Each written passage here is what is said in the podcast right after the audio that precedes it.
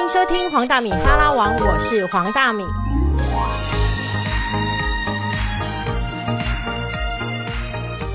Hello，大家好，我是苦林，欢迎收听苦林巴拉巴拉。哎，今天没有听到 Jessie 的声音，因为我们来了另外一位美女，欢迎黄大米。胡大哥好，大家好。哎，这个今天大米，哎，本节目自从联播，就是我跟我 Jessie 联播以来，我们没有请过来宾呢。啊，今天第一次呢，这么荣幸，而且可能是最后一次，唯一的一次，the one and only。所以我们要请教一下这个，诶、黄大米小姐驾临寒舍，到底有什么指教呢你们？家这个不是寒舍，你们家的房子就是我一走进来，我就会想要买一间。真的，好好了，后来我要怕剩，我要剩什么？想一想卖你好了。对了，便宜卖一下啦，好？了好了好了，为什么我们在这里做生意？我们不是要跟大家做节目啊？对我今天来其实是想要来好好哎采访你家，采访真拷问哦，拷问的对吧？对灵灵魂的拷问，是。但是我没有灵魂，我的灵魂已经卖给浮士德。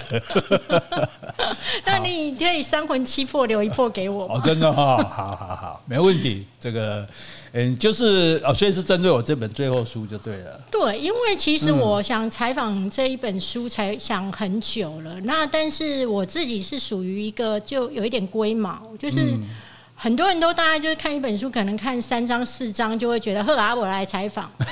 对，但是你卖跟别人代志讲出来，对虽然咱两个都不是安呢。对，我觉得我必须把一本书看完，然后我真的了解这个整个作者的想法的转变，嗯或者是说他整本书到底好不好看，才去做推荐嘛。然后，所以我是整个看完之后，然后真的觉得哇，苦大哥不得了啊！这样被戏啊，个下来吹下这集。可以得过文学奖的人果然不简单。哎、你怎么突然词穷这样不讲的我都不好意思。就德国不是你讲德国文学奖，我就想说那是三十年还是四十年前？没有啦，我是觉得其实你刚刚讲龟毛，这是你自谦啊，我觉得是严谨。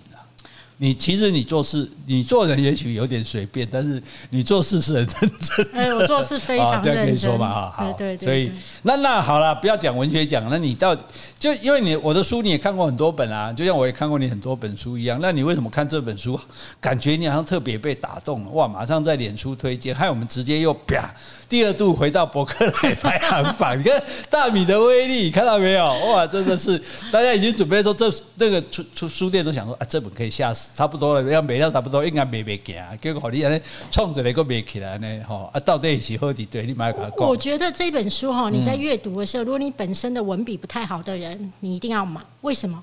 我觉得那个文笔好的人，他的最重要是在他除了了解你的人性，最主要是他在整个转折。一波废话，你干嘛？一波黑作者，但是而且然后，嗯，然后你去看他苦大哥。的在转他的语气或者他心在转的时候，他是一刀就切下去，但是呢，切下去的时候呢，又有温和当中略带戏谑，哦，然后你就会觉得哇，姜还是老的辣。好，这是第一个。第二个是说，我觉得啦，我们常说，哎、我可以讲这句话吗？可以啊，可以啊。我在我没有禁忌，你什么话都可以讲哦。人之将死，其言也善。对对对，我会觉得你当时真的觉得你自己不没有办法活下去。是这种想法的，所以所以就说这个书，我觉得有一点特别的，就是说，我就讲完，应该没有人写书这么诚实了。就譬如我们在写作的时候，虽然我们是自己尽量真实的表达，可是我们会考虑到读者嘛。对，读者会看，那读者看了会对我什么想法？那我如果写一些很下流的想法、阴暗的东西，读者会不会对我的好感就会消失？所以，即使我们觉得自己是诚实的，那还是多少有所保留啊。那我在写的时候，其实不是在想写书，是写日记，是在自我疗愈，而且我也不知道他到底能不能写成书，所以心里面没有读者的时候，就完全就我想讲什么就讲什么，然后就自己在自己。其实表面上有一个人在跟我讲话，其实是我在跟自己对话，所以所以大概因为这样，所以他就挖到自己最最深处的地方。你有点在喃喃，嗯，就是你在跟你自己讲话以外，你也在反思你这一生。对，然后我觉得在你的书当中，我看得到你人生的跑马灯。我正要讲这三个字，我已经就在眼前这样一幕幕的闪过哈。对没有对啊，所以可是我觉得这也是难得一个机会，因为我们不到这样的关头，我们也不会去回顾自己的一生嘛，对啊，所以就把自己的一生再回想一遍，说我到底是变成了一个什么样的人？那我到底这这是怎么活过来？我对这个世界到底有什么意义？哦，然后再把我一些可能原先不敢说、没有说的那些想法都把它说出来，言尽于此。所以就最后书啊，写遗书的人是没有什么好顾忌的，因为我准备戏啊，我你喜欢。可是我觉得这本书当中，如果你家里啊是有呃。所谓的病人，或者是说你觉得不知道要如何面对一个他自己对于未来没有希望的人，你要怎么跟他聊天？我觉得在这本书当中，其实你也可以找到，就是说怎么跟他们相处。因为其实当他自己都觉得没有希望的时候啊，你的鼓励对他而言，有时候听起来有点烦，对不对？嗯。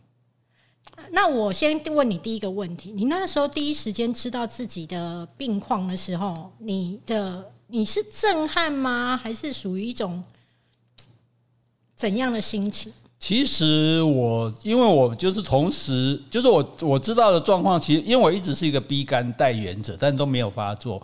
可是到而且我一直觉得我是很健康的，上山下海啊，世界环游世界，结果忽然就发现自己的 B 肝病毒高达四百万个，这已经是一件第一件很严重的事。那第二件严重事是还发现一个这个肿瘤在肝的肿瘤有十四点五公分，你知道十四点五公分是一个葡萄柚那么大，嗯，拿出来之后是有一千一百公克，对，所以那个等于也占了我肝的三分之二的部分。那而且如果这么大的肿瘤，如果是恶性的，那一定是末期，还是温细呀的，对吧？所以，所以对我来讲，这是两个晴天霹雳，对我造成打击。那当然，我们就是呃，面对就是医学看怎么处理就怎么处理嘛。可是比较可怕的是，我以为我就是勇敢面对，但是我不知道后面造成的忧郁症。忧郁症才是我想，其实我我想死不是因为这个东西，因为这个东西会不会死是上天决定的。但是我有死的念头，是因为我这个导致我的忧郁症，然后开始自我怀疑、自我否定、自我放弃的情况啊，我还是没意思过来戏喝，真的很认真的在想怎么死这样子。其实我觉得你是，嗯，你找你以前的书啦，嗯，我看起来其实你对于死亡，你根本就是有点嘲笑他，嗯。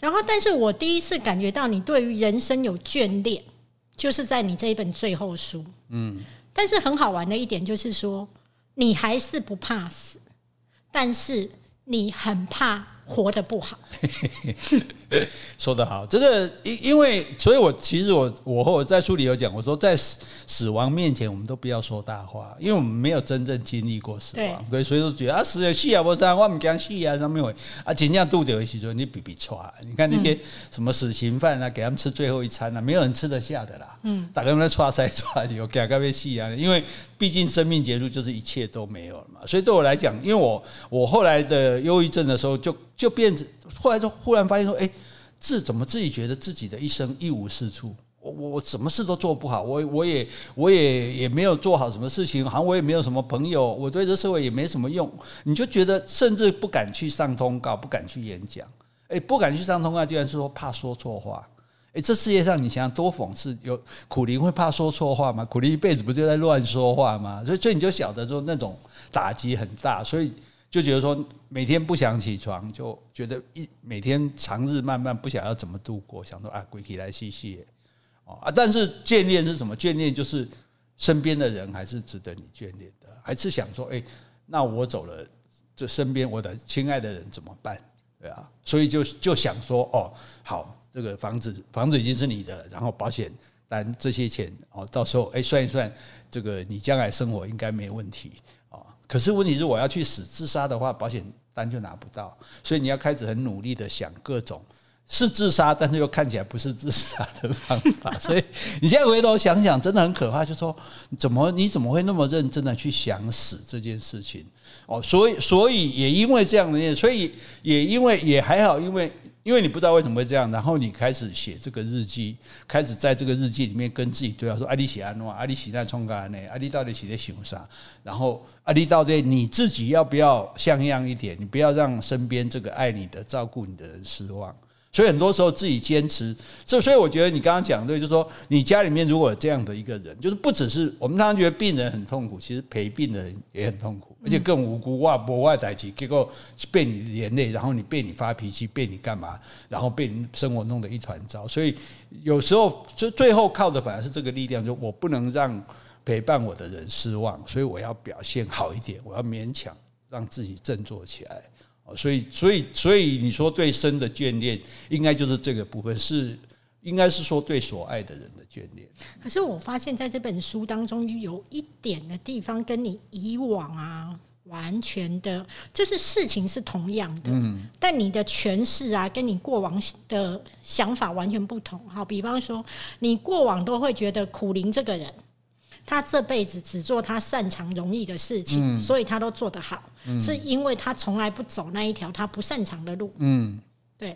但是你到这一本书最后书的时候，完全不一样。你会觉得我苦灵这一辈子，没错，我都在做我所谓的擅长的事，但某种程度上，我就是一个逃避困难的人。对。对我就是一个懒惰的人了。其实，其实，所以我觉得很多事情就是两面的。就是说，你从一个角度讲，当然是说，哎，你都找顺顺风顺水的事情去做嘛，所以你就觉得很顺利嘛。所以我这这，我这一生除了一次比较大的打击之外，其他来讲也也可以你说，对你说无往不利也可以的，对不对？但是，但是，其实就是说，所以我觉得这呃，也许这比较难得的地方，就是说，一个人可以去承认自面对自己的时候，去承认自己，我就是一个懦弱的人。我就是一个没路用人，我就是觉得板通爱人，我就是一个没有意志力很薄弱嘛，没有。老实讲，我意志力比我这比我们家杰西薄弱多了。很多时候都说要做，去看医生，努力。对，就说反而反而是就我其甚至很多事情优柔寡断啊，犹豫啊，然后这种这种想来想，就是其实其实我是一个很弱的人。老实讲，就是所以。以就说我呈现出来，大家看到的那一面，跟一个真实的那个隐藏的那个我是大家不知道，所以大多数人根本就不相信你俩可能忧郁症。你天到那边搞笑，嘻嘻哈哈，对吧？看你那种超开心的，怎么会忧郁症？就所以我也因此，我觉得这件事情，这个事情对我最大的收获，反而不是生病的那个部分，反而是忧郁症的这个部分，因为这个部分就让我知道说，哦，原来因为这是生理的关系，不是只是心理，生理上你就是会这样子。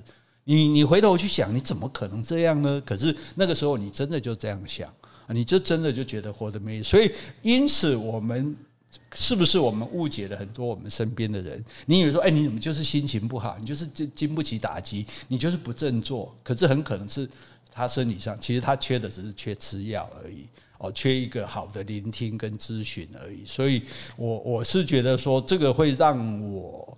可能让我的心变得更柔软吧，让我让我更会去想说，其实每一个人可能都有我们所不知道的他的病痛的地方，他的软弱的地方，那需要别人帮助的地方，我们不知道，那那我们就很可能轻易的去谴责他说，啊，你哪呢？你像我也像我这事情也被很多人骂啊。所以你那边大呼小叫，那有什么了不起啊？那那那个水流又怎么样啊？对，可是你没有去经历这个过程的时候，尤其你没有得到这个忧郁症的时候，你你是没办法去体会的。那我们至少说，我们现在回过头来，我们去体会。就像我以前也常讲说，五念真的可能忧郁症变笑哎，对吧？也名利双收啊，对不对？做对社会这么有贡献，他有什么好忧郁的？但是等到后来他自己讲的时候，我们才知道说，啊，他也经常想要结束自己的生命。大家跟那我问哦，是。所以，因为其实因为我本身没有忧郁症，但我相信其实听众当中很多人的家里的人可能有忧郁症。是。那因为你本身是有忧郁症，所以我想要问一下，就是说吃药下去之后的感觉真的会比较好吗？吃药真的有帮助，就说你就说你不能靠吃药，就不只只有它是身心双重的疾病，就生理的部分，就你可能某一种分泌血清素啊什么东西它不正常，导致你就会整个人就会哎就会往坏处想。其实你也有很多好的事情，可是你就只想坏的啊。然后想到自己就就觉得越来越糟糕，这样，所以所以呃，忧郁症最重要就是要有病视感，就你自己要接受承认说啊，像我也是因为医生告诉我，我也没有自己去查，医生说，哎，你这个那个时候我去看医生回来，因为我有看一个身心科医生嘛，看那种看我的自律神经的。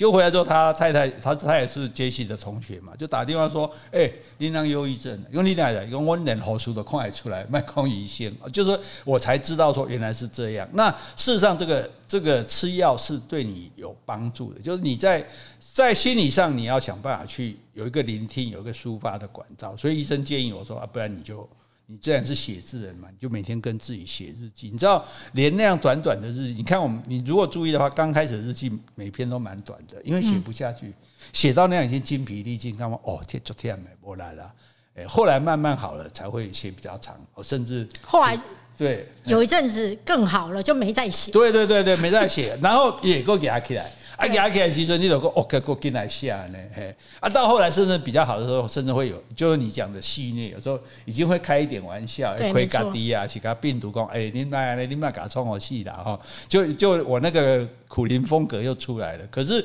就是它是它是一个必须要长期跟它对抗的东西，那药物也是有帮助，医生就给我开药，说你可以的话，你就。吃一颗，如果觉得特别今天特别状状况特别不好，你就吃两颗。好啊，如果你觉得都 OK，你一颗偶尔不吃也没关系。那事实上，老实讲，我到现在还是每天还要吃一颗，对，因为还是需要一点帮忙。要不然，因为忧郁症会造成一个更好、更奇特的东西，它会让你疲疲倦。嗯，所以这个疲倦你也是身体都奇怪，哇，我创伤啊，那你才跳啊，其实是因为这个这个东西造成的。所以它，所以就说。最重点就是你要去勇于面对这一点，就说，所以我们也不要不要轻忽了所有你身边的人。就我们很很容易就说啊，你你那波了，你想开一点，这话没有用。他如果想得开，就不会这样。就你想开一点啊，你振作一点，这些话是没有用的。你应该就是其实还有一个很清楚，有一个很简单的量表，九种状况，你有其中五种，你就是有忧郁症。这是可以测量出来，测量出来之后，那医生会帮你，比如做咨询，然后他会给你药，那其实是可以改善，至少不会让你有。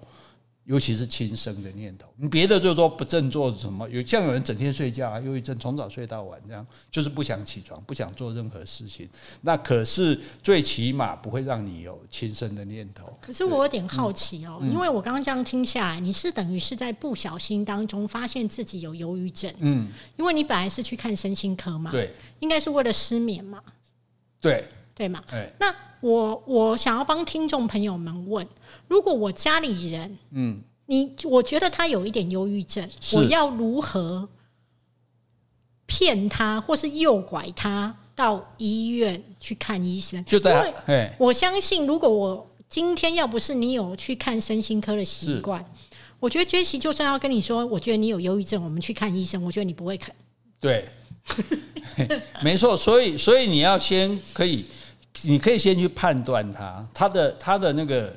九个症状哈，哎，来测验一下你有没有。第一个就是忧郁的情绪，就经常觉得低潮，啊，觉得很沮丧啊，这是第一个。第二个，兴趣跟喜乐减少，你什么都没兴趣，你干嘛做啥都没艺术，什么都不想做，人家最爱做的事情都不想再做了，这样，这是第二个。第三个是体重下降或者增加，忽然就降很多或者增加很多，或者是食欲下降或者增加啊，这个。第三个、第四个是失眠或者嗜睡，睡觉睡不起来，一天睡九个、十个、十一二个小时，或者是失眠。然后第五个是精神运动性的迟滞，就变得反反应很迟钝，常常忘这个忘那个，然后就好像做做事情变成在做慢动作一样，或者是很激动，特别激动这样。那第六个是你疲累。觉得我没好，就每天觉得很累，没有活力，这样。那第七个更可怕，没有价值感或者有罪恶感。像我刚刚讲，就觉得自己一无是处。我怎么会一无是处呢？好歹我也是，对不对？就连我这样都觉得自己一无是处，或者觉得就有罪恶感，说啊，我怎么把家庭弄成这样？我怎么我怎么弄的？我我怎么弄的老来好像没什么钱可以可以照顾家人这样。然后第八个是没有办法专注或者决断，就没有办法专心，就对。你看我演讲讲那么多次，给我竟然会在。在那个时候演讲一场演讲讲不下去，讲到头最后几乎要昏倒这样子，然后会犹豫不决，很多事情就说：哎，到底要不要做？到底要不要接受这件事情？啊，然后第九个最可怕就是反反复的想到死亡，甚至有自杀的意念，而且不是念头，也还有计划要去烧炭呢，还是要去跳楼，还是要怎么样？有会，你这本书里面有。哎，那这九个里面有五个就是忧郁症。啊那如果你知道他有，你就是你你就想办法带他去看医生，或者你要去看医生，叫他陪你去。哎，我觉得这一招好。对，我要看医生，我都我都爱失眠嘛，我要去神经科铁药，阿利博阿去。然后呢，他们就有那个忧郁症的量表，你就铁就说，哎，哎，这表，哎，这个我来做做看，不知道，搞不好就是听说很多人自己忧郁症自己都不知道，哎，你也做一张，我们来做做看。等于先拐他对对对对，你想啊，拐拐，你啊讲啊，你忧郁症我出来看没，绝对没啊。对啊，对啊，所以咱就讲，我那我要去提药啊。啊，提看提安眠药，啊，你陪我去，去的时阵你得给改医生提迄个表，你讲，哎，这表我们表填一下，好玩嘛，填填看嘛，对不对？啊，你说你也可能说，哎，你我怎么可能有？没关系，我们填一填，填一填，到时候一看，哎，叫 叫叫你们以前跟你讲哦，那至少就是说这是很专业的东西，所以至少可以让他，所以我也我也希望说这本书也可以帮助到一部分，就是说可能有忧郁症的人，就是说你其实去面对这个东西，其实是可以解决的。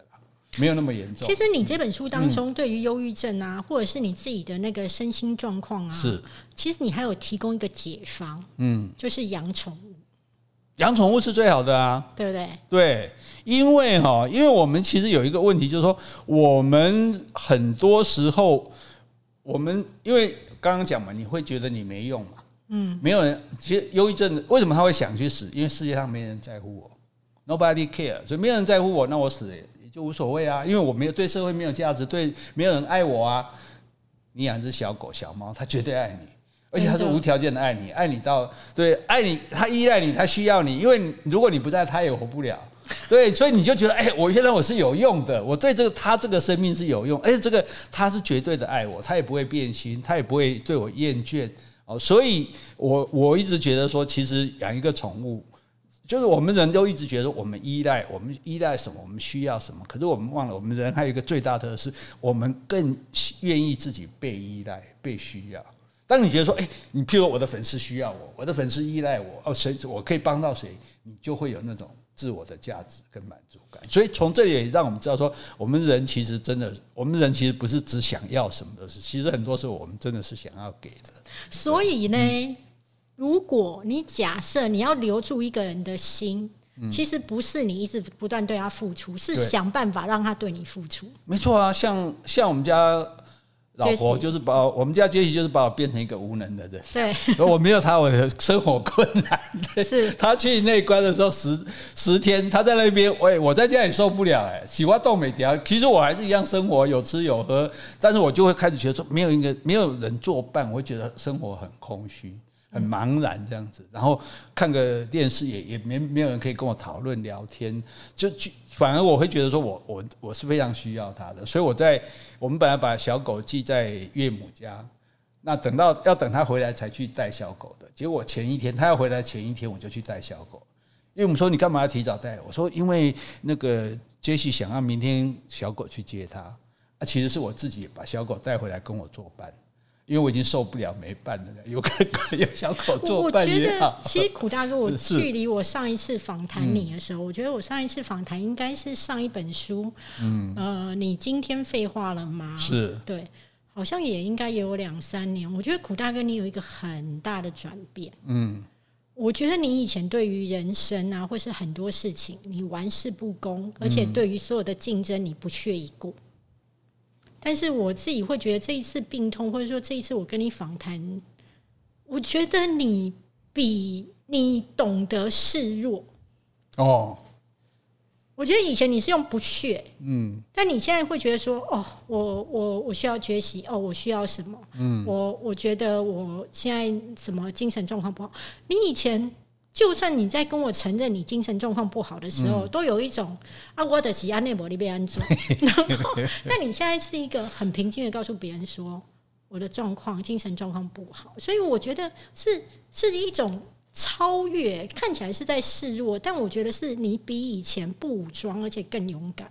其实，其实对了。其实我觉得，其实示弱需要更大的勇气。对，对，因为我们在这个社会竞争这么激烈，大家都很怕说：“哎，我不如人家，我输了怎么办？”所以大家要逞强嘛，要硬装嘛，对不对？可是对我来讲，对我这种死几乎死去活来的人来说，这已经没有什么好装了。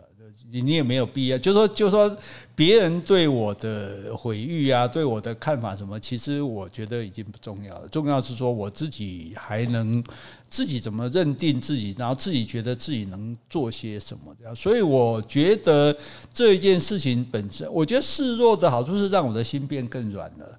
所以我也许以前有些人我会，我当然不会表现出来，我心里可能会。歧视他，或者嘲笑他，或者觉得啊，接着接着接着让抹杀挪用。但是现在的话，我想说啊，他这样是不是很辛苦？所以我现在有时候看到那外送员，我都在心里想哦，他这样好辛苦啊，他这样又要一边看看那个路线表，然后去抢单啊，时间赶不上什么，然后呃，这个就说有人是这么辛苦的在生活啊，然后我在旁边骑脚踏车悠哉悠哉，就是心里面会会更。更能够站在那个人的心里想说他他的难过的一面，他的不舒服的一面，而不会就是说哦，可能以前想说啊，那你都像个你伯不练，对，谁叫你没本事赚大钱，只好这么辛苦付出劳力。现在的话，这或者说这就是一个比较有同理心吧，或者说比较能够站在别人的心里，就是多为别人想一点啊，多为别人做一点这样子，对，所以就会就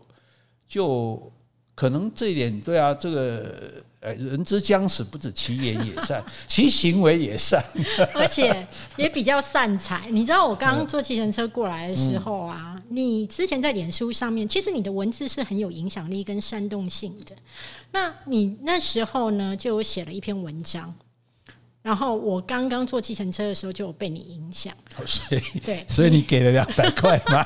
没错，哇，你好聪明！我一定要，因为有的听众没有注意到这篇脸书的文章，就是苦大哥有一次呢，就是从高铁然后搭计程车过来。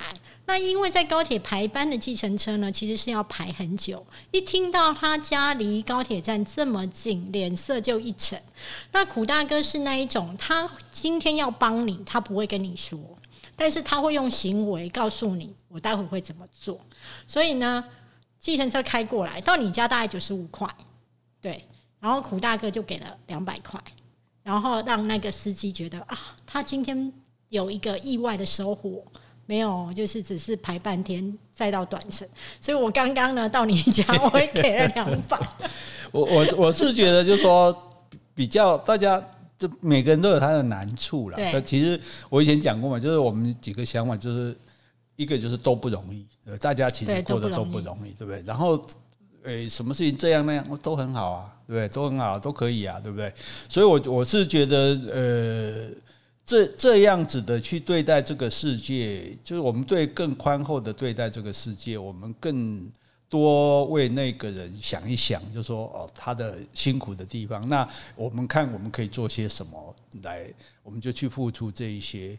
呃，然后这这我们现在只能这样啦，因为我们对是，我们我们能够让一个人今天开心一点啊，然然后，譬如说，哎，甚至坐电梯，我们逗逗小朋友，然后，哎，小朋友害羞讲话，然后我们就逗他讲话，然后，哎，他爸妈也很高兴，这小孩就哎，到从不敢叫你，到后来会跟你再见。其实只是搭电梯的短短一段时间，那对我来说，这些我们现在也只能在生活中累积，因为我们现在不会有什么大悲大喜的嘛，所以就在生活中累积这些小小的喜悦、小小的快乐，就是啊，这这些快乐都建筑于让别人快乐上，而我们让别人快乐，这个这个机会永远用不完。包括你，诶，可能你今天在高铁有一个人，他买票不太会买，在售票机买票，你就以前我就讲你不会买家事啊。但我现在就会过去说，哎，要不要帮我帮你按这样子？因为我比较熟悉哦。大概可能比较大的差别是这样吧。那不止不止不止啊，嗯，不止。还有那还有，我要跟你讲，我我我又观察到你是。其实我跟你说，反正 p a c k a g e 而且你跟我都是算说，对于别人怎么样观感我们，其实不太 care。我我自己知道，我当时候为什么会去呃，应该说接近你，或者是去你的签书会，在。你出书的时候，我当时交了一个男朋友，我的男朋友很崇拜你，嗯，那我是因为我想讨好他，哦，所以我去接近苦林，嗯，去听他的签书会，然后后来就是采访你，那我就觉得人生的缘分很妙，就是我跟我的男朋友已经散了，然后我现在跟你还是坐在这，所以你朋友，你男朋友是我们的媒介的。呃，哦不管是谁，我在这边感谢你一下。对对对，你做的事情是对的。第一就是你喜欢我，第二就是说你你哎、怎样怎样跟我分手吗？不是你放对对吗？你哎想好，我想好。你放大米走，让他追求更美好的未来，这是对的。你配不上他。啊，很好，很事实。然后再来就是，我后来观察到一件事情，我自己以前远远的看的苦大哥，跟我后来接近看的苦大哥有很大差异。以前会觉得你玩世不恭跟幽默，嗯，幽默应该是大家对你的一致评价。可是后来别人问我到谈到苦大哥的时候，我就说苦大哥是一个很好的人，而且他会在你最为难的时候帮你，但是他不会来告诉你我要帮你。你知道为什么吗？嗯，你知道我为什么有这个观察吗？对啊，我有没有帮过你啊？你有，真的吗？你有。是哦，好吧。我跟你讲，我也是一个心思很细腻的人，真的哦我记恩也记仇，我没有仇吧？我没有仇，但是你对我有一个恩，嗯哦，就是说嗯你在帮我的时候，其实你没有特别来跟我讲，但我有看到，就是我那时候跟条子哥很不愉快的时候。嗯然后你也知道，我个性也就是我个性是非常直接，然后我讲的一定是真的。那时候我对他真的是不以为然到极点，然后当然我也是有凭有据。那你也没有来跟我说什么，你也没有来劝我什么或什么，但是你就自己写了一篇文章，就是告诉我告诉我说啊，那个其实呢，读者就算是听你的话去买那本书，读者也看了嘛，所以大米你也不用特别来赔钱什么的，嗯，对不对？嗯，有，我想起来了。嗯，对，有。所以你你的力挺不是跑来跟我讲说，我今天我大米，我跟你讲，你跟他站，我站在你这一边，我挺你，我写一篇文章骂他，不是你就是我做我想做的。然后我相信我这个朋友是个好人，所以我出来挺他。但你没有过一句话来告诉我说：“哎、我写了一篇文章挺你。”你没有来跟我要过人情。这个我跟你讲一个字，就是说我们读中文系的哈，有个字叫世恩，市场的市，恩惠的恩，就说恩惠啊，不能拿来卖，不能拿来买卖。就说我今天。我们我们今天为任何人做任何事，都是因为我们心甘情愿想做，我们乐意做，但是我们也不需要，我们甚至不需要特别，就这圣经里面有讲嘛，左手做的事不要让右手知道，就是说我们不是就是说，即使我讲不是要跟你讨这个恩情，可是我去跟你讲的时候，就已经造成你你欠我的钱，我就不希望有人欠我的情，所以我也不太喜欢有人跟我说：“哎、我跟你讲，我都推荐你去上什么什么节目。”这种话，我心里面觉得说，如果你真的这么做了，你也不需要跟我讲，对不对？你你但你还有第二个声音啊，林北还需要你推荐。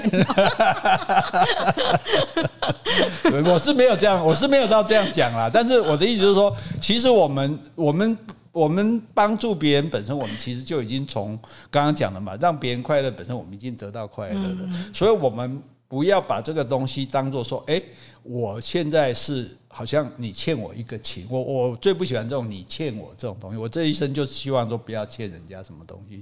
所以如果说我们做一件好事情，只是为了让他欠我们情，然后我们建立这个关系，我将来可以跟他讨回来，我觉得那就那就没有意思了。所以我自己。其实你也是啊，你是其实你在帮很你你你，我这样讲好了，好反攻哈，你你会你会在你的脸书或者很多文章里表现的你是一个很现实的人，很势利的人，很会在职场上就是哇，他他他对我不仁，我就对他不义的人。表面上你是这样子，然后告诉大家说我就是对我黄大米就是爱钱，我就是势利，我就是很现实，怎么样？可是你你默默的在做很多对你自己没有好处，但是是帮助别人的事情，这就是你的柔软的部分。甚至这你还甚至这就是你的浪漫的部分。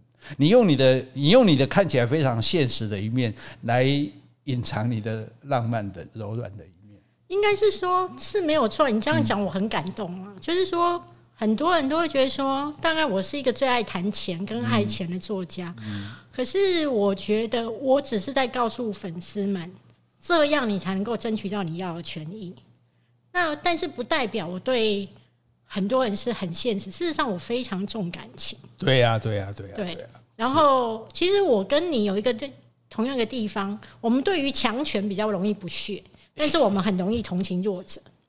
这是这是这个哎嗯年轻，这是其实从有时候这个有点过度。以前有朋友劝我，他说你你你对在强在上位的人特别特别对，你会特别不好。反而对弱者特别好，然后其实也不应该，我们应该公平对待他。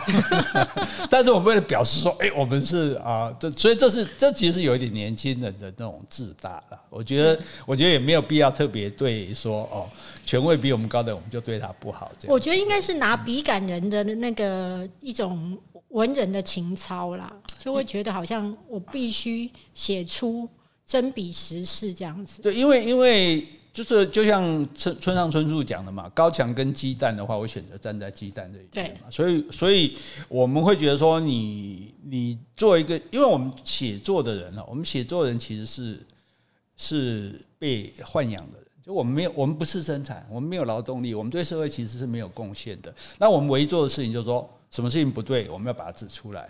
那所以有一句话讲说，如果一一个做，如果一般人碰到不公不义而沉默，哈，那是不得已；但是如果一个写作作者碰到不公不义而沉默，那你就是说谎，因为你的责任就是要针对这些不公不义去把它说出来。我我自己当了所谓的作者之后，我真的了解到一件事情，我们真的是被供养的、是啊，对不对？对呀、就是人家对不对？我们写出人家付钱啊，那我们没有的。老实讲，就是说，如果这个社会不可能，这个社会不能没有公车司机嘛，对不对？对不能没有护士小、护理师嘛。但是如果没有，我们一点关系一点都关系都没有，都没有。而且你不觉得到签书会会现场的时候，有时候你真的觉得自己第一个何德何能，别人为什么要特别来，嗯，来听？第二件事情就是说。哦，你真的了解到就是所谓的妈祖出巡的感觉，就是真的会有信众来哎、嗯，对呀、对呀、对呀、但是从另外一个角度讲啊，就是我记得我很多年前去马来西亚演讲，因为那边华人很多嘛。那去讲了一次之后，过了几年我又再去一次，那还是一样，有一个就读者上来签书，有个读者就跟跟我说，他说我三年前我有来听你演讲啊，现在我已经找到幸福了，谢谢你。所以其实我们我们也不是没有用的了，就是说我们的也许我们你说写这个书干嘛？写这个书里面也许就某一句话、某某一个片段，对一个人来讲，也许他在一生中需要做重大抉择的时候，他就听了你的话，他就得到你的这个鼓舞，那因此他就成就了这这些美好的一切。所以其实哦，这个这样讲有点吹牛，其实其实这就是菩萨。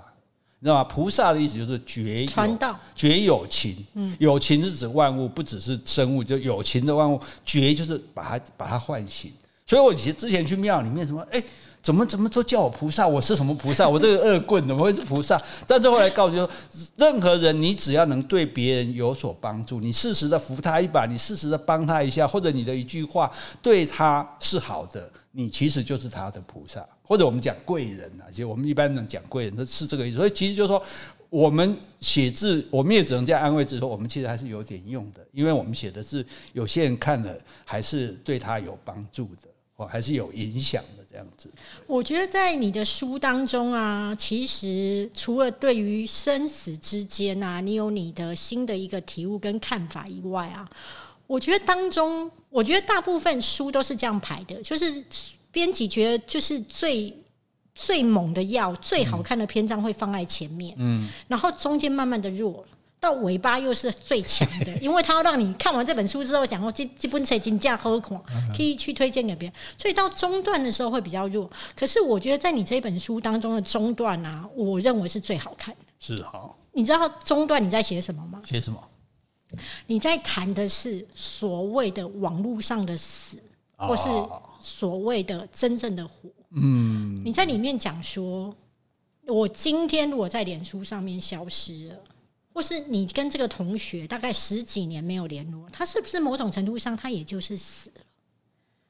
那其实你也是一直没有他，你也没有差。嗯，那到底有没有去参加丧礼？到底是不是这么重要？甚至你很犀利的讲，丧礼其实是在演给活人看的，包含那个关系也都是为了活人而去攀关系的。我看到这边那一大段的时候，你知道吗？我脑中想到是什么吗？嗯。我想到的是说，我靠！我现在是在看蒋勋的书吗？因为蒋勋或是杨定一，嗯，因为杨定一很喜欢谈存在，到底存在是一个意识。你这一本书当中谈的存在，也就是认为意识上的存在，这个人才是存在，而不是肉体，没错吧？对啊，对啊，对啊。其实，其实对了，这个这个。因为我写这个书是个日记嘛，所以他也没有所谓的呃安排说什么高低起伏啊、起承转合，我就是写到什么状况是状况，所以他就时好时坏，我当起心惊啊，我当下都都安尼港口该被洗安尼，我当下就给你肾脆配，所以你，但是会。让你去思考更深刻的东西，就是如果你好好的在那边写东西，你大概不会去想这些，所以我就开始去想说，哎，那我如果死了嘞？如果我死了，人家是怎么想我？那人家是怎么评断我？就，所以我曾经写过一个小说，说我去参我我的灵魂去参加我的葬礼。想要听听看别人对我说的真话，结果发现葬礼里面大家讲的还是假话，因为还有旁人在听嘛。所以，所以我这一次这个误传离癌的消息，对我来讲反而是办了一次生前告别式，因为大家都以为我要死了，所以哇，那一万多个赞，一千多个留言，一百多种偏方，就怎么治？对我那时候也跑去问我朋友该怎么样治疗。非常感谢。那那最起码让我知道说，哦，原来原来是原来还有人在乎我。原来有些人是舍不得我的，有有人是愿意我留在这个世界上的。那其实对这些人而言，我留给他们的就是一些片段嘛，也许是某一某某一句笑，某一个笑话，或者是某几句话，或者是某一次我的一些一些言论，或者是我的一小篇文章。那不管怎样，就是说，其实我们我们只能活在一个地方，我们就是只能活在人别人的记忆里。我们我所以我就很所以为什么我那时候会说，哎，我去想。当这个十个人的贵人去帮助他完成他的心愿，我其实是很自私的想说，那至少如果我不在这个世界上，除了我的爱人、亲人之外，这十个人他们会记得我，因为他们因为我他们改变了他们的生命，所以他们会记得我。所以，所以我觉得这样的活，如果我不记得你，你你活你的根本不关我事啊，或者我根本不我我没有察觉到你的话，那你的存在对我而言是没有的。你，你其实是死的。如果我们这样讲，那我那我要怎么活？我肉体必死啊！可是如果我的作品，或者说我的一个某个想法，或者我对某一个的事情行为，让有人记得我啊，不管记得多久，那最起码我的生命延长了。我们我们别动物是延长生命方式，就是延续后代嘛。但是我们人类不需要，我们人类只要说我留在某些人的心中。哦，那当然，写作的人会想的更多，就哎，我说不定写我的作品会名垂千古，对不对？可是问题是，是这个杜甫说的“千秋万岁名，寂寞身后事”，写时就你根本唔知啊，以后有人会看你的册？所以，所有范古也不知道他会不朽啊。范古死的时候也是潦倒、穷途潦倒的，所以那个东西不可靠。所以你不要想说，哎，我的作品会不会流传千古，而是想说，在我活着的时候，哪些人我知道说好。譬如说，如果我真的过世了，起码大米会会难过一下。我会，那就值得了，那就值得了。我就觉得，我们就是这样想办法活着，让我们让更多人舍不得我们的离开，或者我们即使离开了，他还会记得我们一些。应该是说，等于说，古大哥，你会觉得，就是说，在活着的时候，所谓真正的活着的意义，是我曾经对别人好，而别人感激。他所谓的感激，不见得是真的是对你回馈什么，而是在他心中，他保有你曾经对他的好。对，就是他，他记得我曾经对他的好，可以这样讲。嗯，没错。那我画风要来一转，是因为你这本书的重点 都已经快要被我讲完。哎，但是我跟你讲哦，真的这么认真的读者，我真的是是不是？对，我从前面真的是看到后面有认真有认真，非常认真。我连你到最后就是曾经，我真的觉得你超幽默，因为你到后面会开玩笑。你说我这个人呢，这辈子也没有欠人家什么，然后呢，我也没有好所谓的好好的所谓的上过班，我大部分都是所谓的临时工。然后后来呢，就是走红之后，为了节税，所以开了公司。那开了公司呢，那名字很有趣，叫做一家叫美影。一家叫假仙，对，你看，模样个假仙，哦，真的公司真的这个名字，对。我看到那边的时候就笑出来，就是觉得你真的也是真的是一个很有才华的人，连在公司取名都叫做模样个假仙。我这就皮啊，讲那哪个哪妈讲个是叫超真的啦，哎，啊哪个哪讲讲这叫做假笑了。好，那我要话锋一转，是。我一定要要来在你的人生的智慧上面拿到一点解方嘛？因为我们刚刚其实，在节目一开始还没录音的时候，你说，其实我自己很欣赏你对于人世间的穿透，还有那个洞悉力啦。你说，其实大米身上有三个恐惧。哦，但是呢，大米都不知道他自己已经超越。那我觉得这三个恐惧呢，应该是非常的犀利。我觉得以苦大哥的善良，他一定不会在节目上说。嗯可是我自己，因为我觉得所谓的你的病视感，是你自我觉察的开始。是那你自我觉察到你自己有这个问题之后，到整个行为的改变，它需要反复的聆听。嗯，所以我会选择让苦大哥在 p o d c a s t 上讲，然后呢，我三不五时就来听这一集，希望能够修正我的行为。其实不用修正啦，我不用修正。我觉得，我觉得这个这个这种这个不足，其实因为它并不是真的不足，只是你自己觉得不足这样子。既然，唉，本来奇怪，不是要讲我的书吗？讲讲到你这里了，好，没关系，我要给你被被轰动，还看轰动。其实说这个，如果我说错了，你你没关系好，你再否认再纠正我就好了。我第一个我觉得就是说，在学识上面，其实我觉得你其实你读了非常多的书，你你你吸收了非常多的讯息，所以其实，在知识的方面，你其实是非常足够的。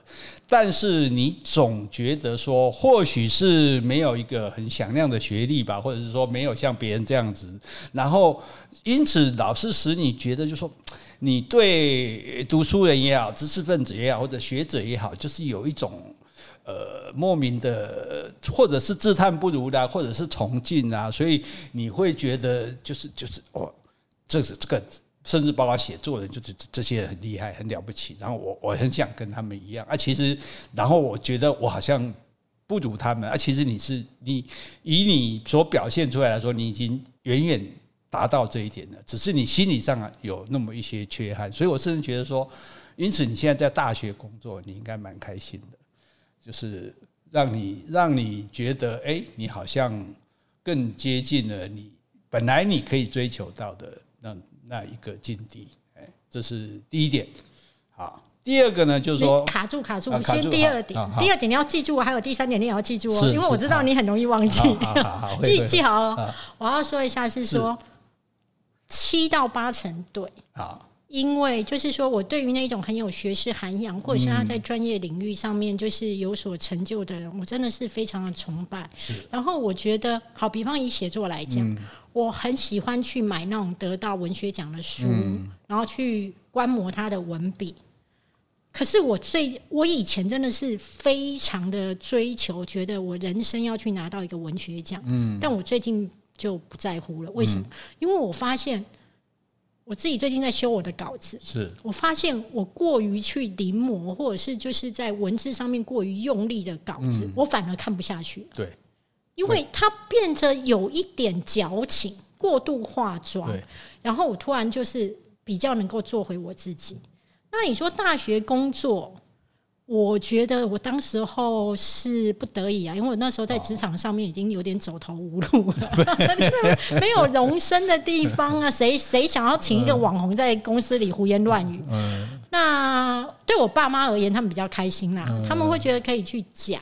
但是我我把苦大哥第一个给我的礼物我收下来，就是是我可以从苦大哥的口中得到一个肯定说 OK，那我的学识涵养也已经够了，那我的文笔呢？哎，这样也是可以的。好，这是我收下了。好，但第二个要请你。说，其实你其实你写作，你为什么苏老师写不出来？因为你太用力了。对对你其实不用那么用力，因为写作的东西，你就是你就是直指人心就好了。其实就说我们真正写作，我们我们我们不会说啊，这个这一句用的漂亮，这个词用的好。真正写到后来是说，我就打到你的心了，你管我用什么方式，我就算是用脏话，你你听了，对我打到你，我就赢了。所以其实其实我们已经不会在乎那个东西了，这是第一。那第二个就是说，你对于呃钱财的，就说其实你也你也算呃也算一个小富婆了。对。以你的，尤其以你的，就是说以你的过程这样子，你这样辛苦的努力，然后所能得到一个年，以你的年纪来说，你得到的财富其实是算是算相当充裕的。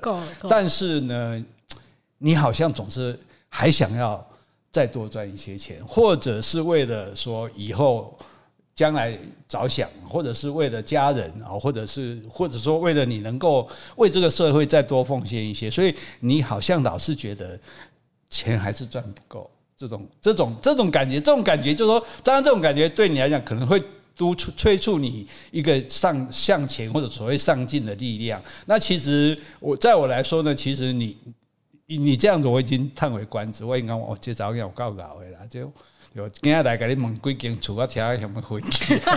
对啊，所以所以其实所以其实这个方面你一点也也不差，一点也不弱。虽然虽然有个有些人喜欢见了面就教训你。好像这个对，但是 但是我并不我并不认同他的讲法。我觉得你其实这样子这样子去去做这些事情，或者说你这样你对我觉得你处理金钱的态度什么，以及你累积财富的能力，其实都是非常 OK 的。你也不要觉得这一点你有什么不如人的。好，卡在这里，我回馈了吗？请。哎，应该是说我赚到钱的大概是我大概四年前开始出书。那我真的所谓的比较赚得到钱是在这两年，然后你说钱财的部分，像苦大哥讲的，是有呃累积到了，然后但是我发现有一个麻烦，是我自己会很相信我的市场判断，嗯，那如果我不要那么累。就是开团业配就不不要接那么多嘛，那就会比较轻松嘛，对不对？可是你知道我有一个毛病，是我觉得这个商品很好，这个商品开团下去会中，我就想要赌，我要感受那一种我选品还有谈价格跟厂商怎么样画来画去的感觉，然后到最后市场开出来真的如我预期，很受欢迎。那我会觉得那种成就感很开心，嗯，但是我觉得苦大哥也提醒了我一点，就是说不要那么累了啦。对啊，我是觉得说，因为那种就是因为你这个对对你来说就是。早先它也许是一个动力的，但是但是我是觉得说这种东西你尝你尝过就好了嘛，再来也再再再再也不过就是这样而已，对啊，对那所以真的不是经营之神王永对啊，所以所以那种每个个个叫你辛苦啊那啦哦，不提供给你卖探钱，而是我的意思是说你可以放松一点，因为其实其实你这样已经很够了，所以真的真的很够了，我也真的觉得对啊，所以可以稍微放空一点，你你你 OK 的啦，这个部分我觉得你。所以这个部分我也是肯定你的，我只是觉得我肯定你多于你肯定自己。对，没错，没错。但你比较客观。好，第三个来了。第三个哈，第三个就是你这第三个最难讲。第三个就是你对于你的美丽，嗯，对于你的对异性的吸引力，你不太够自信啊，没错。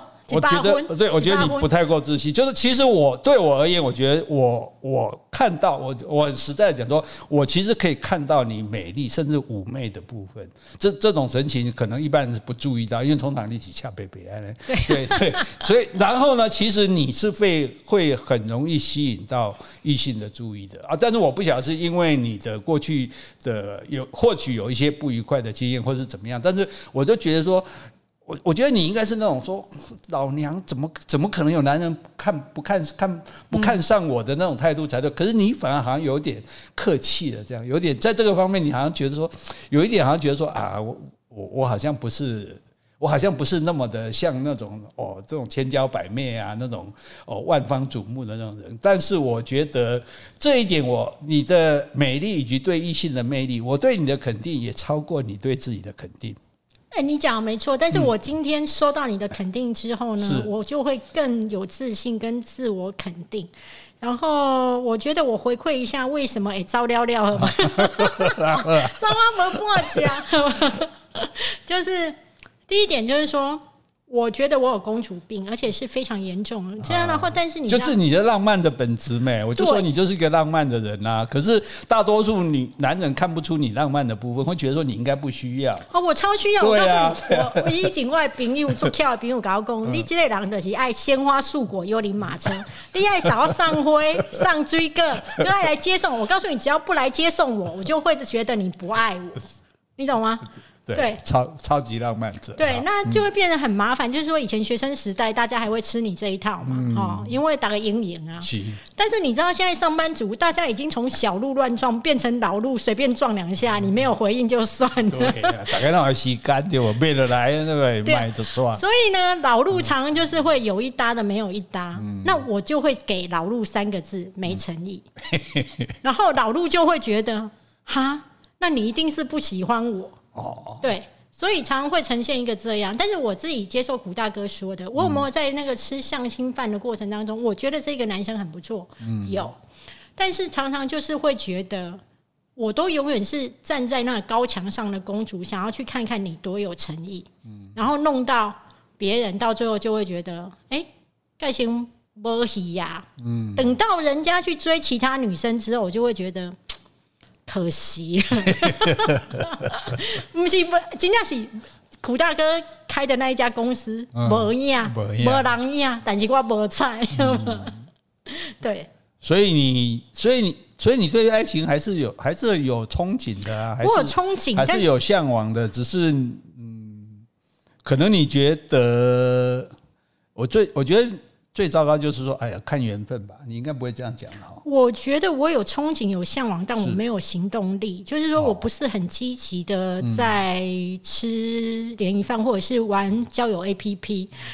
但是我觉得我自己有一个毛病，不会很主动，哎、这个不主动是一个很大的致命伤，这是第一点。第二点是说，你知道我已经来到四十几岁了。是那大部分四十几岁的人，或是年纪更长的人，不太不多啦。像苦达哥保持这么好的身材的不多的，头发还这么多的也不多的。就是你知道吗？黄昏市场就是拐瓜裂枣，然 后要么秃，要么胖。哦。那当然，我也已经不太像二十几岁那样的漂亮。可是问题是有一件事情，人对自己比较宽待，嗯，但是你的眼睛还是会觉得你想看好东西，所以我发现现在只要可以让我外表看得上的男生，大概是在三十几岁，嗯，因为他整个外表形态都很好，那就 OK 啊，那就三十几岁的啊，但是三十几岁的没有看上我。你可以让他看上啊。人家现在，我这我今天还跟你讲说，那那成大的学生百分之四十都想要躺平啊，说阿姨我不想奋斗了啊、对啊我我我帮你介绍彭成大彭于晏。可以啊，但是这一种我就是觉得大家深夜开开车就好，不要有心理上。所以，所以问好，那最后来问你，就是说，那你可以接受说，好，你比这个男的强，然后经济上你来资资助他，哦这他只要可以啊他只要讨你欢心就好了。这可以，这可以，而且我以前交往的男朋友大部分年纪都比我小。那那很适合。那我觉得那也不要成找陈大麻烦了，我们我找个黑社会小弟给你。黑社会小弟，哎、我跟你讲，之前有真的，为什么黑社会小弟适合？你知道吗？因为黑社会小弟第一个呢，他这个我当然会找条件不错的嘛。那第一个就是说他有钱，他他他也不会没有钱，他赚钱蛮容易，所以他蛮舍得。至少他就算没有钱，他也会显得很慷慨。嗯，所以你不是讨厌人家穷，你是讨厌人家小气。对我哎对你这样是不是搞哎你这样搞哎好，然后第二点呢，他时间很多。随传随到，所以绝对也到满足列公主病，你鲜花素果、马车都没问题。那第三个哦，他会帮你出气，嗯，看晚上没送你都敢怕。哦，今天对啊，今天今天买地就输呀，因为你常常想要打人，你不敢打啊，没错所以所以我帮你介绍一个黑社会小弟。哎，我们得到这什么结局？我们是一个很正向的节目，好不好？那你刚刚要讲的吧？你说小黑社我跟你讲，我之前还真的教过哦哎、有人来介绍哦。可是我告诉你，其实你知道，他给我的氛围真的是很像黑道的大哥，哦但是我觉得没有什么不好，是在于说我基本上呢也欣赏就是有魄力的男生，嗯。但是你知道哪里不好吗？是我常常会觉得，啊，那嗲嗲的是有时候出现，然后隔很久就再出现，哦就是常博而已啊。哦，然后很妙，中间人有介绍中间人来问我说：“哎、那你们现在还有在联络吗？”我说：“哦，好久不见啊，就是又消失了。”然后之后中间人去问他，他说：“因为他阿嬷过世啊，哦所以最近在忙，所以就没有。”然后之后又有来联络，嗯然后我就跟另外一个作家朋友，你知道作家在一起嘴就很是贱，就是。我就跟他讲说，你觉得一个人如果对你有意思，会因为阿嬷在过世，所以不会来联络你嘛？然后另外一个作家就说：“拜托，我诵经的时候都会回来，好不好？” 我觉得但是我觉得他还算有诚意啦，因为他还愿意编这个故事给你听，表示他还是 care 你。对呀、可是我对对于那种回光返照的东西，你知道，我得是不爱夹这种一种 隔什么啊加热的菜。哦我后来有一天帮威爷签书会嘛，他突然就出现，我真的是吓到，因为你已经很久没有再联络，嗯然后突然他在出现的时候是出现在签书会的时候，其实。我当时是吓到以外，我突然还有另外一个感觉，就是说，你成为有一点名气的公众人物，其实是很容易被人家渡劫。嗯，对所以你怕了吗？我，他还好啦，他是不会说对我人生有什么伤害啦。但是我的怕是也没办法怕，因为你现在的情况就是这样了嘛。他比你年轻吗？他没有比我年轻，他哦，没有。那不要，我们找年轻的。好啦，好，我们今天节目节目最后呢，就是帮这个黄大米争争友，不要说征婚，条件都知道了嘛，对不对？呃要长得好看，然后不秃不胖，然后呃钱还好，姐姐可以处理。姐姐处理钱，你你负责做好服务服务工作。对对对，哎白天跟晚上都很重要。然后以及鲜花是我要，还有脚要勤，好吗？对，脚要勤，啊，过来就对了。对对对对啊，对叫也要引，啊，那讲，啊，那比你较广边啦。没有关系，聪明这件事情我来就好。哦，对对对。而且我没有打算生小孩，所以不用担心生到笨蛋。太好了，太好了！这个 为什么一个节目这个？这这，你觉得公公不是最后输公嫌戏吧？讲到尾啊，工作黄大米也真有其事啊！但但但是今天还有一个更重要的东西，你是不是要来跟大家宣布一下？我们现在已经要宣布了吗？对，要宣布已。经。那那所以那我们要先做个光明的结论嘛。OK，好，你要做什么结论？结论就是说，诶、其实人只要有，只要还存一线希望哦，你的生命就有意义。所以只要你无死以前吼，你活的你拢有机会，你拢是有意义的吼啊！所以各位年轻的朋友，你如果觉得真的太累了，这个社会太不公平了，这奋斗实在太吃力了，告诉你，黄大米小姐直接私讯他的脸书，我就是你的人万，真的对，一定要给照片，因为我很哦一定要给照片，重外表。而且不要 P 图 P 的太过分啊！如果当然六块肌可以露出来，那是最好。OK 我们这我们现在忽然变成了一个，我就忽然感觉这个什么天的大大大骗局的那个影集，哪有？不会啦，我这这让我很开心哦。你看，我们我觉得其实我今我今天在坐在这里很高兴的是说，诶，我可以交到一个我可能原来根本没有机会认识的人，因为因为我的生活圈里面也不会像认识你这样这样的人，然后这么的可爱哈，然后这么的特别，然后这么其实是这么的，我你看啊，你看，其实我好像没有，我也没有经常跟你联络，经常跟你来往，对不对？我顶多就看看你的脸书，看看你的书，但是呢，我今天给你的三个礼物，应该都还受用嘛。很受用啊，哦而且我会反复来听这一集。哦。哎，反复听，鼓励比如说清明节的时候，三生无果啦，这这样哦，所以我我觉得很高兴，就是说这样说明我们真的是朋友，就说你你你有相当程度的了解我，我也对你有相当程度的了解，我们这相知相惜，感谢大米带来的礼物，谢谢苦大哥今天带给我的礼物，谢谢，好，谢谢大家，拜拜。拜拜。